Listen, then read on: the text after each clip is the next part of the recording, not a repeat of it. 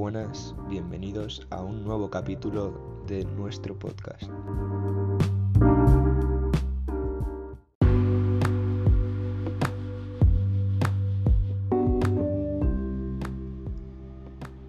Como todos sabéis, el 23 de marzo, un megabuque quedó estancado en uno de los canales más importantes para el comercio mundial, el Canal de Suez. Este buque contenía 20.000 contenedores que se quedaron estancados durante 6 días. Y en el día de hoy hablaremos de la repercusión que esto ha tenido, de sus precedentes y de todo lo relacionado con la economía mundial.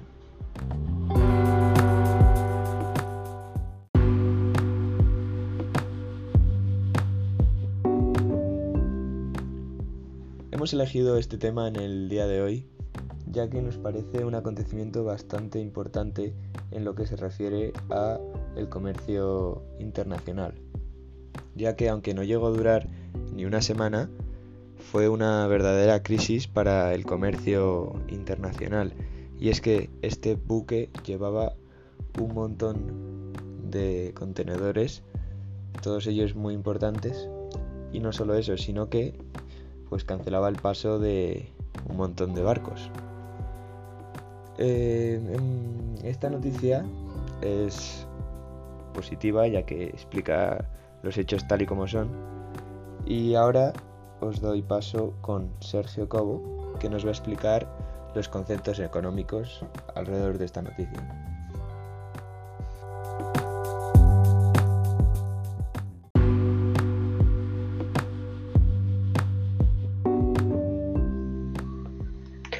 Pues yo voy a comenzar hablando un poco sobre los conceptos económicos que ocurrieron aquí.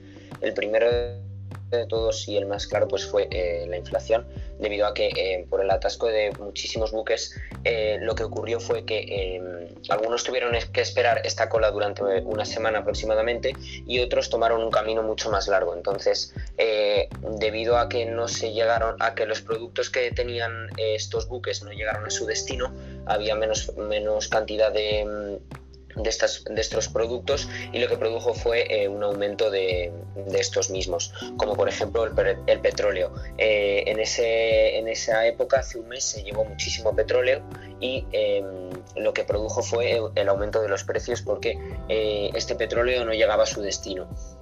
Además de esto, produjo también mucha mucha pérdida de dinero, sobre todo para las grandes compañías, debido a que, por ejemplo, en, eh, el sector eh, de la alimentación, eh, si estaba muchísimo, o sea, estuvo mucho tiempo sin em, sin prácticamente moverse estos buques, pues lo que produjo fue el que se pudriesen varios alimentos o que llegasen a tiempo con muchísimo retraso y estas son las principales efectos económicos que tuvo este, este desastre. Exactamente, hubo algunos alimentos que no se pudieron conservar y pues se tuvieron que echar a perder.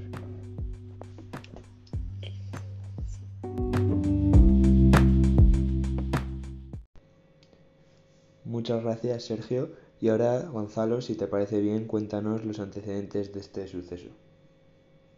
Sí, pues bien, yo hablaré sobre los antecedentes que dieron lugar a esta noticia y es que para quien no lo sepa, el canal de Suez fue construido con la intención de crear una nueva vía que uniese el continente de Oriente con el de Occidente, desde el mar Mediterráneo que atravesase eh, desde el mar Mediterráneo hasta el mar Rojo para facilitar el comercio internacional entre, estos dos y no tener que bordear África, lo que eh, llegaría eh, a unos mayores costes.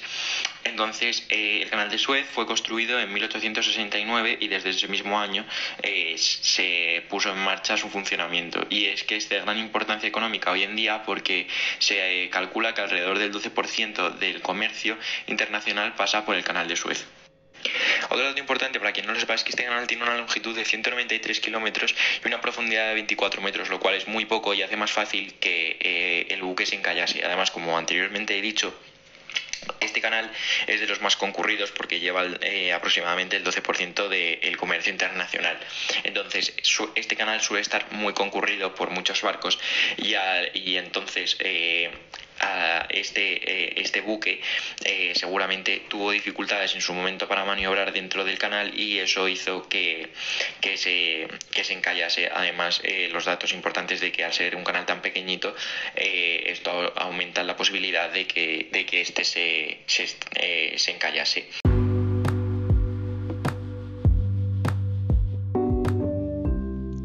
Muchas gracias Gonzalo y ahora me gustaría escuchar eh, algunas de las consecuencias de esta noticia antes de hacer una pequeña conclusión. Por favor, Alex. Pues primero tenemos que saber que casi 2 millones de barriles de petróleo y un 8% de gas natural pasan por el canal de Suez cada día. Esto ha provocado un fuerte impacto en el precio de estos productos, ya que al perder la cantidad de este bien, el precio de este sube, o sea, como ha dicho mi eh, antes mi compañero eh, Sergio, estamos hablando de una inflación. De hecho, al mismo día de la suspensión del tráfico del canal, los precios mundiales del crudo, o sea, del petróleo, subieron más de un 6%. Esto a pesar de que el canal abrió un paso más antiguo para permitir el tránsito de otros barcos, pero claro, aún así esto lleva mucha más lentitud y lleva más tráfico marítimo, por lo que se tarda más en llevar los productos hasta su destino. Osama Rabi, el jefe de la autoridad del canal de Suez, dijo que el encallamiento del carguero estaba impactando fuertemente al canal, costándole mucho dinero. Él dijo que entre unos 14 o 15 millones de dólares por cada día del bloqueo.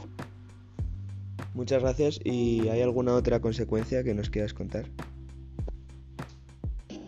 El bloqueo del canal de Suez no solo afecta a la industria naviera mundial o a la economía egipcia, sino que también se ven afectadas innumerables empresas, desde proveedores de transporte hasta minoristas, supermercados, fabricantes, etc.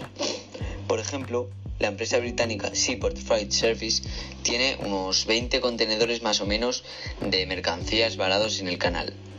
Otras em-, empresas, sin embargo, están esperando alimentos, medicinas, que también las cargaba este gran barco.